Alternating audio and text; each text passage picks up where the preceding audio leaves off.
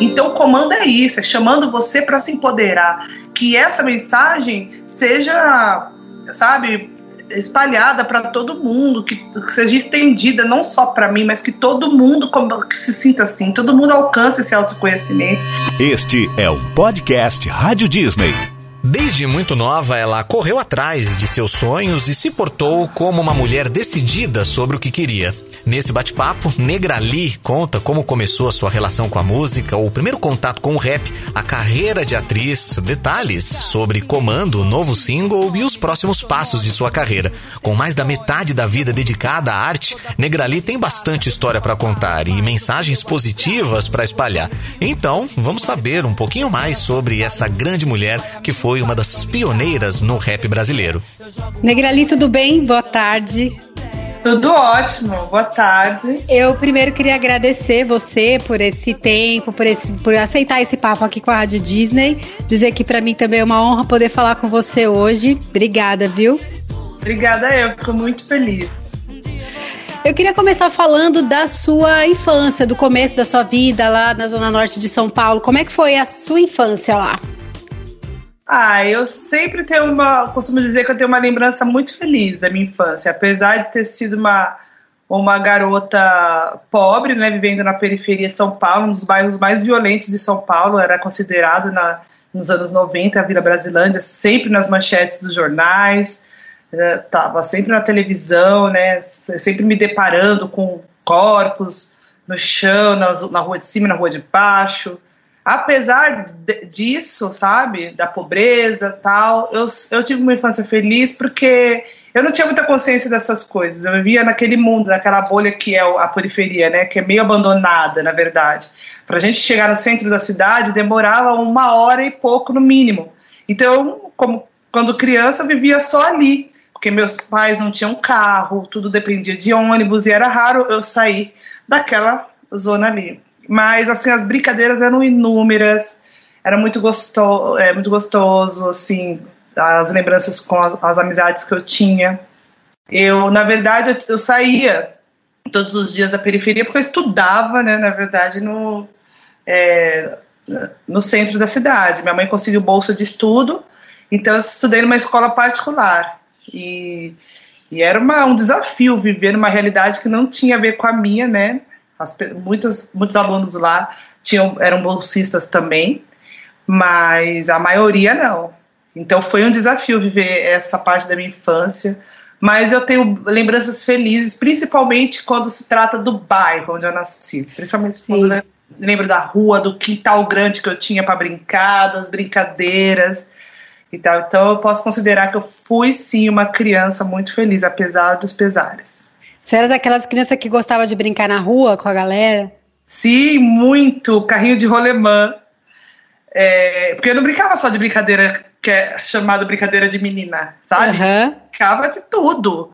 Não tinha essa. Ao mesmo tempo que eu trocava cartas, né? Que, que tinha, eu tinha uma pasta com um, papel de carta. Papel de carta, né? Com uhum. uma pasta com, com plásticos que você guardava assim, ia folheando assim, uma ia trocando quando tinha repetido e tal. Era uma delícia. Eu brincava disso e brincava de bolha de gude, sabe? Uhum. Brincava de elástico, de corda, bicicleta, brincava de futebol e olha que eu nasci numa rua que era uma decidona, assim. Nossa. Coitado de quem ficava no goleiro na parte de baixo. Uhum. Mas assim, eu adorava, adorava. Eu falo para minha filha, se vocês não sabem o que é infância, porque hoje em dia é tudo eletrônico, Sim. sabe? Minha, às vezes eu, eu, penso que eu tenho uma, a parte física melhor do que, do que a minha filha, sabe? Porque às vezes ela fala, tô cansada. Eu, como assim, tá cansada? A gente acabou de chegar no lugar aqui, pelo amor de Deus porque eles não, não, sabem o que é andar o dia inteiro, o que é correr, o que é ter aquelas canela fina de tanto que. Sim, sim. Ficar todo queimado de sol, de ficar o dia inteiro no sol. Hoje em dia não pode tomar muito sol, senão a pele já começa a dar uns negócios. Falei, ah, na minha infância não era nada, tinha nada disso. Ô, ô Negrali, e a parte musical na sua casa, como é que era? O que, que vocês costumavam ouvir na, na sua casa? Então, eu fui criada numa família de pais evangélicos, né? Uhum. Então, na minha casa não tinha discos, não tinha essas coisas assim, só tinha um rádio. Um rádio que meu pai ouvia futebol, acordava com o Zebete. Alô, Zebete! Quem ouvia aí daqui da rádio Disney não vai saber. Isso daí é o quê? Cringe? Chama? É... A Negrali Cringe, vocês vão conhecer agora. Então, aí eu ouvia é, a rádio, meu pai ouvia futebol, ouvia essas coisas, e aí tocava assim, alguns programas, eu ouvia o que tocava na rádio na época, né? E depois eu passei a ter referência musical através do Walkman dos meus irmãos, quando eles deixavam lá Discman, Walkman, eu pegava para ouvir. Então aquilo que eles ouviam, eu ouvia. E na igreja também, os hinos da igreja eram o, o momento que eu abria a voz para cantar. E as irmãs da igreja olhavam para o lado e falavam assim: Nossa, você canta bem. Então foi ali o primeiro elogio que eu recebi por cantar bem foi dentro da igreja. Eu aí eu começava, eu gostava de cantar o tempo todo. Aí os meus amigos me descobriram, na verdade, né? Porque aí eu, eles se juntavam uma rodinha e eu cantava para eles.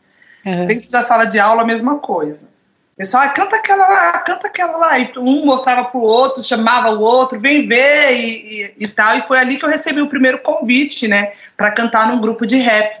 Foi dentro da sala de aula por um amigo meu. Falava, ah, eu tenho um grupo de rap, você não quer cantar? A menina que era a nossa back vocal vai sair, a gente vai ficar sem back vocal. Eu falei, ah, tá bom. E aí eu topei, tinha 15 anos, fui cantar com esse grupo, que quando decidi que seria o último, a última apresentação com esse grupo, porque não dava dando nada certo, era muito, muito ruim. A gente andava a pé, eu ficava doente, era madrugada, cantava só pro DJ. E quando eu decidi que seria o último show, eu falei, ai, gente, não dá mais, tá? Eu não vou, eu vou sair do grupo. Ah, tudo bem, beleza, a gente entende, é difícil mesmo, a gente também não tá muito animado. Quando eu decidi que seria o último show, o RZO tava lá, me viu cantar me fez um convite, né, para gravar uma música chamada Paz Interior, que foi a primeira música que eu gravei, é, né, num estúdio, assim, de jeito profissional. E aí eles me deram um, um, papel com o número de telefone. Quem me deu, foi, na época, foi o DJ Negrulu. E eu levei esse papel para casa, esperei o, o ano virar. Falei, Não foi então rápido assim? É, porque eu era muito desligada, assim, sabe? Nunca fui deslumbrada, querer ser famosa. Eu uhum. gosto de cantar. E aí eu fiquei com aquele contato um bom tempo, até que uma amiga falou, eu falei, ah, esse daqui é o telefone de um grupo, de um o cara falou que é RZO. RZO, porque eu entrei no rap assim, tipo, pela oportunidade. Um amigo meu da escola falou, entra no meu grupo e tal. Mas não era uma, um, um estilo que eu conhecia, sabe? Porque eu era crente, né? Ia pra igreja Imagina, eu comecei a sair com 15 anos, foi a, a pra balada, assim, foi a época que eu comecei a cantar.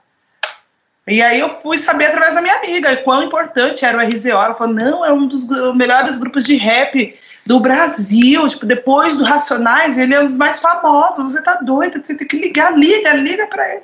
Aí eu liguei, marquei um encontro, fui lá conhecer eles, onde eles ensaiavam, tudo. Aí foi tudo como aconteceu. E aí, bom, aí veio a sua carreira solo, né? Eu queria pular para a gente falar do seu primeiro disco, que foi uma parceria com o Elião, que foi Guerreira e Guerreira.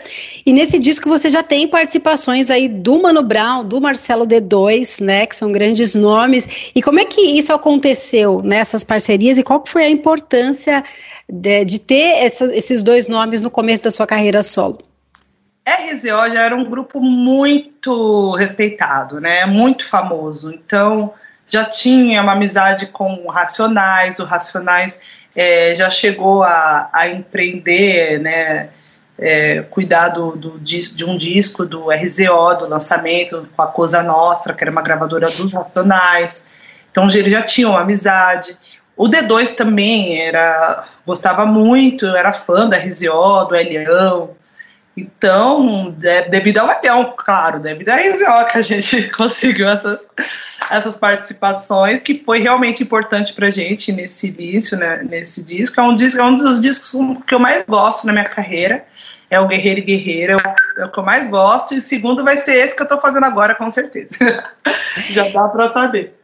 E no seu, e no seu próximo, no seu disco seguinte, né, que foi o Negra Livre, tem um dos seus maiores é, sucessos comerciais, né? Você vai estar na minha. Por que, que você acha que essa música estourou?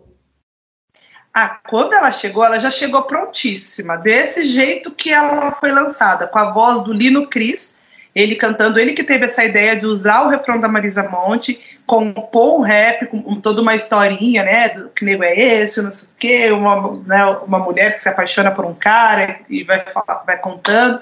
Então ela chegou pronta, desse mesmo jeito, é, o DJ 1 e o que, que ajudou na produção, se eu não me engano, ou o Lino Cris fez tudo sozinho.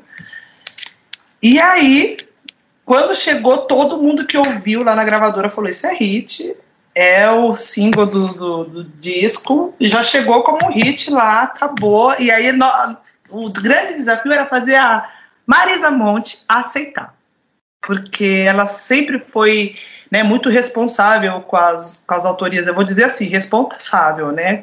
A gente pode falar que é outra coisa, mas não, ela é responsável com as obras dela, porque ela sabe o, o tanto que ela entrega. Corretíssima, mas me deu um medinho.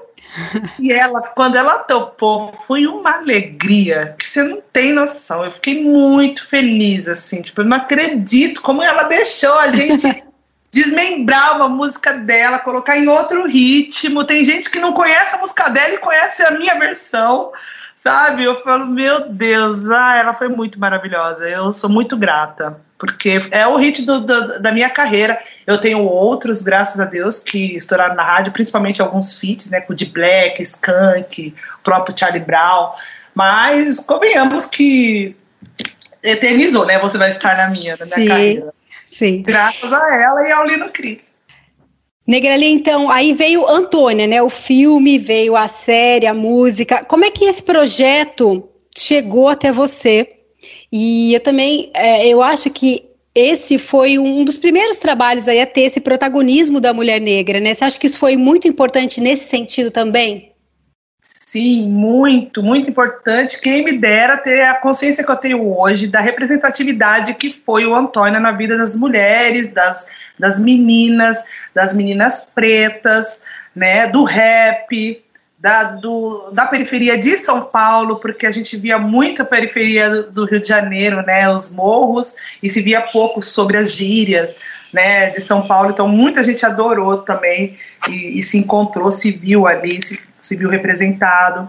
Foi muito legal, foi muito importante. Eu recebi uma ligação de uma amiga que disse que tinha uma diretora chamada Tata Amaral, a diretora do Antônio, que tava, ia é, fazer um filme, estava procurando o elenco e queria fazer uma entrevista com mulheres que cantam rap, que sabe cantar e que, que, que canta rap e que pudesse atuar. E aí eu fiz essa entrevista primeiro, conversei com ela, fui na casa dela, falei um pouco do, sobre a minha história. E aí depois eu lembro que foram dois meses é, de preparação para saber quem ia, ia fazer o quê com a personagem. Porque a princípio Antônia não era o nome do grupo, a Antônia era uma menina que era, tinha uma filha, né, que queria cantar e tinha as amigas dela e tal. Só que chegou no teste, a Tata Amaral teve a ideia de que Antônia, ao invés de ser a mulher, a protagonista, que fosse o nome do grupo. E aí que foi muito legal. Eu acabei sendo a, a mãe da menininha, né, a Preta. É, cada uma escolheu o nome da sua personagem. Eu escolhi Preta por causa dessa minha amiga que ligou e me avisou. Ela tinha esse apelido, o nome dela é Adriana, mas ela tinha Preta, né? Aí eu falei, Dri, posso usar o seu nome preta como uma personagem? Porque ela, claro, Li, com certeza, tal. E, e foi isso, tipo assim, foi uma oportunidade maravilhosa. Eu já gostava de atuar, com, com 15 anos eu fiz um curso de, de teatro, cinema, teatro televisão, um curso que me ajudou bastante. E, mas não foi fácil, não, viu? Não foi só porque eu era negra ali, não. Eu tive que fazer os testes, me, só que eu me entrego, né? Tudo aquilo que eu faço, eu gosto de me entregar. E foi lindo, foi lindo, porque o Antônio, além do filme, virou é, duas, teve duas temporadas né, da série, dois anos seguidos, com cinco episódios cada temporada. E todas diretoras mulheres, cada, cada temporada, cada capítulo, né, era uma uh, uma diretora, então pude trabalhar com vários estilos de diretor, isso me deu uma base bem legal de atuação, assim, foi incrível fazer Antônio. E agora eu queria falar da sua música nova, Comando, que o clipe inclusive é maravilhoso, né? E, e já faz um tempo já que a gente tem, tem percebido que se fala mais, né? Tá se falando mais abertamente, tanto as pessoas quanto a mídia, sobre preconceito né? Principalmente o ano passado, que teve aquelas manifestações nos Estados Unidos, pelo que aconteceu com George Floyd e tal. É, essa música sua foi feita aproveitando essa onda, né, que a gente vem vivendo aí, ou não? Isso é uma construção do que você já falava há bastante tempo e acabou coincidindo com esse momento? Nada de onda. Eu, eu nado contra a maré. Nunca vou na onda. É, pode ter sido é, foi sem querer, assim, né? Que é um assunto que, infelizmente, toda hora a gente tem que falar, porque sempre acontece algum fato, algum acontecimento que choca todo mundo, e aí é, vai lá a gente falar a respeito. Essa música fala sobre isso, sim, mas fala muito de mim, do, do, de uma fase minha que eu me encontrei. Eu me separei há quase dois anos, eu fiz 40 anos, hoje já tô com 41, vou fazer 42, mas assim, fazer 40, me separar, é, trocar de empresário, tudo isso foi me fazendo olhar para mim, ter o meu autoconhecimento e tal, e, e eu desabrochei de um jeito, depois da minha separação, depois dos meus 40 anos, que eu falei assim, caramba, eu sou poderosa, eu tive essa, essa consciência do meu do, sabe, da, da minha importância, da minha relevância, sabe, para os meus amigos, para minha família, para música, para tudo, porque eu não tinha, eu era muito tímida, tipo assim, algumas vezes eu tinha, algumas vezes não. E aí eu tive, eu falava assim, não, caramba, olha quem eu sou, olha que isso. E aí eu comecei também a, a, pensar em quantas pessoas me subestimaram, quantas pessoas também ajudaram a criar essa dúvida em mim, é, a essa a, a, fazer eu murchar, sabe? Tipo de será que eu sou boa o suficiente? Não, eu sou muito boa. Sou muito boa naquilo que eu faço, sou muito boa para meus, os meus familiares. Então, o comando é isso, é chamando você para se empoderar. Que essa mensagem seja, sabe, espalhada para todo mundo, que, seja estendida não só para mim, mas que todo mundo que se sinta assim, todo mundo alcance esse autoconhecimento. Quantas situações eu passo de, de olhar, se eu pudesse ter uma câmera assim na minha testa para vocês poderem ver as reações, como muda o semblante das pessoas quando eu frequento certos lugares, como se tipo assim, eu não, como que eu tô ali? Eu não tenho esse direito de ocupar aqui.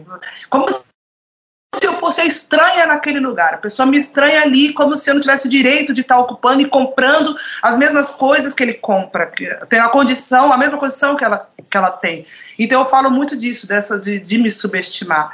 Então, eu, e eu falo também desse é, desse poder que as pessoas que, que as pessoas negras, que o preto tem, que nossa ancestralidade tem e que, o, o, que a gente vai se ocupar os lugares e que se você não aguenta ouvir, tem que sair, como eu falei na letra, sabe? Então é sim uma coisa para eu, eu botei para fora ali, ó, tudo que eu penso, me exaltei mesmo, sem medo de ser feliz. A Anitta fala muito isso. Ai, para que, que esse negócio de ficar tipo, ai, eu não, não, eu sou, eu sou muito boa, eu sou isso, aquilo, é bom. Você, lógico que tudo na, com medida isso só faz você aflorar, você ir para frente. E você estando forte, você ajuda outras pessoas, sabe? Você tem condição de, de, de levar, de arrastar uma multidão com você. Por isso que você tem que se amar mesmo, saber o, o potencial que você tem.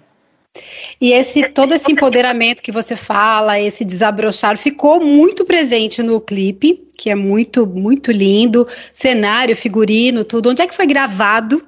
Eu queria saber onde é que foi gravado e como é que foi ter a participação da sua filha, da Sofia, no clipe com você. Foi gravado numa fazenda, uma fazenda de café, é antiga, chama Santa Gertrudes, acho que vive numa cidade chamada assim também. Eu achei que fosse Limeira, mas aí teve um fã que foi: olha, só para te explicar, não é Limeira não, tá? É, fica em Santa Gertrudes, Rio Claro, mais próximo do Rio Claro, nada a ver com Limeira. Ai, desculpa, obrigada. Próxima entrevista já vou falar. Então, Santa Gertrudes é o nome da fazenda, foi uma fazenda escravocrata, sim, tipo assim, foi erguida por pessoas escravizadas. E aí eu tive a ideia de gravar nesse lugar, porque eu queria ressignificar um lugar que antes for, é, nos oprimia e agora a gente estaria ali eh, tomando aquele lugar como donos, né? Tendo posse, como proprietários daquele lugar. Então era isso que eu queria mostrar, porque comando fala isso, dessa força que a gente cria dentro da gente, que a gente se sente capaz de qualquer coisa. E principalmente de, de ressignificar lugares, nomes, tudo, tudo aquilo que nos fez sofrer a gente utilizar isso como, como uma resiliência e, e, e, tipo assim, dar uma repaginada, dar uma voltada no passado de uma forma é, a visitar só para te dar ainda mais força. Então ela, ela passa uma linha de tempo, né, que é o passado, o presente e o futuro. Lembra do passado como era, o presente como estamos agora e, e, fala o futuro. Por isso que eu pus a Sofia. E fala do futuro, a, a forma como, como eu enxergo, como vai ser belo e vitorioso o nosso futuro. Então, falando do meu legado, eu tive que trazer minha filha, porque além de ser a minha filha, eu acredito que ela é uma grande potência. Uma, uma mulher já com uma, uma, uma menina de 11 anos que vai ser uma mulher com uma consciência muito linda, muito aberta, muito é, empática, sabe? Porque a Sofia ela já se coloca como LGBTQIA+, como uma pessoa que levanta essa causa. Ela parou de comer carne, eu não, não consegui, e ela conseguiu, ela não come mais carne, já vai fazer três semanas. E então eu vejo ela uma, como uma potência e um exemplo sabe, para o futuro, para as meninas que serão mulheres no futuro, entendeu? E aí eu acho que ela tinha que estar, tá, porque o, o, o clipe, a música também fala de empoderamento feminino empoderamento preto, principalmente, por isso que só tem mulheres negras, né, e mulheres unidas ali naqueles é, círculo, como, porque eu também falo de amizade na música, e a equipe toda é maioritariamente, foi maioritariamente preta, porque a gente tem que é, falar mais nessa a importância que se tem de dar oportunidade, né? É, para que as nossas lutas, as nossas a, as, as causas que a gente tem sejam feitas é, por pessoas que entendem as nossas dores, entendeu? É, é muito importante ter pessoas no poder que, que sejam pretas para lutar pelos pretos, que sejam é, LGBTQIA+, para lutar pelo LGBTQIA+, sabe? Pessoas de, é, é, com deficiência para lutar por pessoas com deficiência. Tem que ter essas pessoas no poderes porque vai ter um olhar mais empático, um olhar de, de pessoa que vive as mesmas dores. Isso é muito importante. E essa música é faz parte de um, do seu novo álbum que está chegando, certo? Você pode adiantar alguma coisa para gente de previsão de data de lançamento, alguma parceria que pode rolar? Olha, nossa previsão de data inicialmente era fazer lançar uma música de a cada dois meses, para no final do ano, tipo novembro, lançar o disco.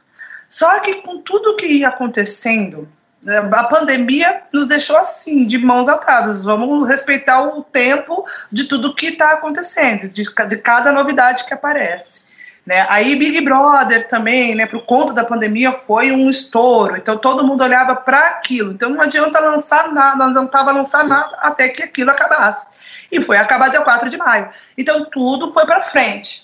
Tudo foi ficando cada vez mais para frente, mas tudo bem também, porque eu sou muito grata por conseguir ainda trabalhar, produzir, mesmo sem show. Não estou fazendo muitas lives, mas eu estou fazendo muita publicidade, que é o que tem me ajudado é, ter condição de, de viver, né, de, de, pagar as minhas contas e ainda até o luxo de fazer uma obra que é um estúdio na minha casa, né, e toda uma área externa lá embaixo e fazer, trabalhar no meu disco, né?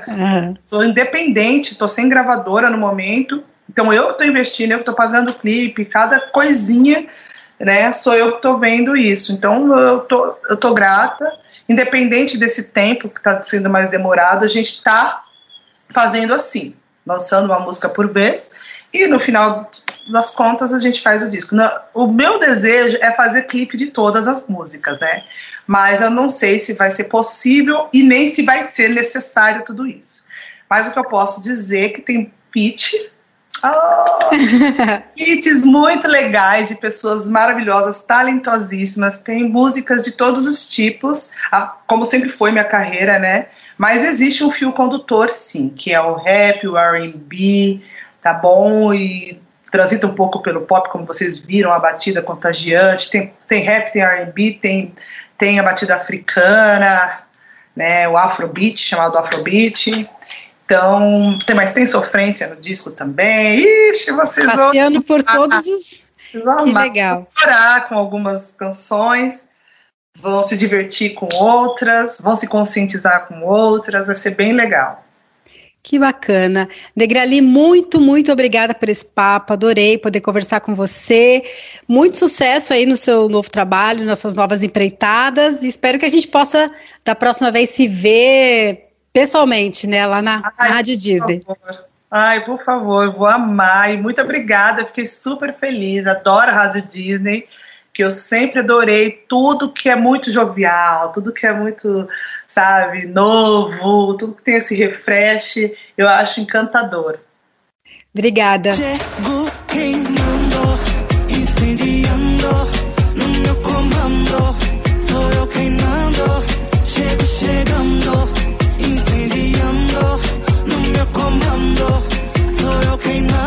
Este é um podcast Rádio Disney.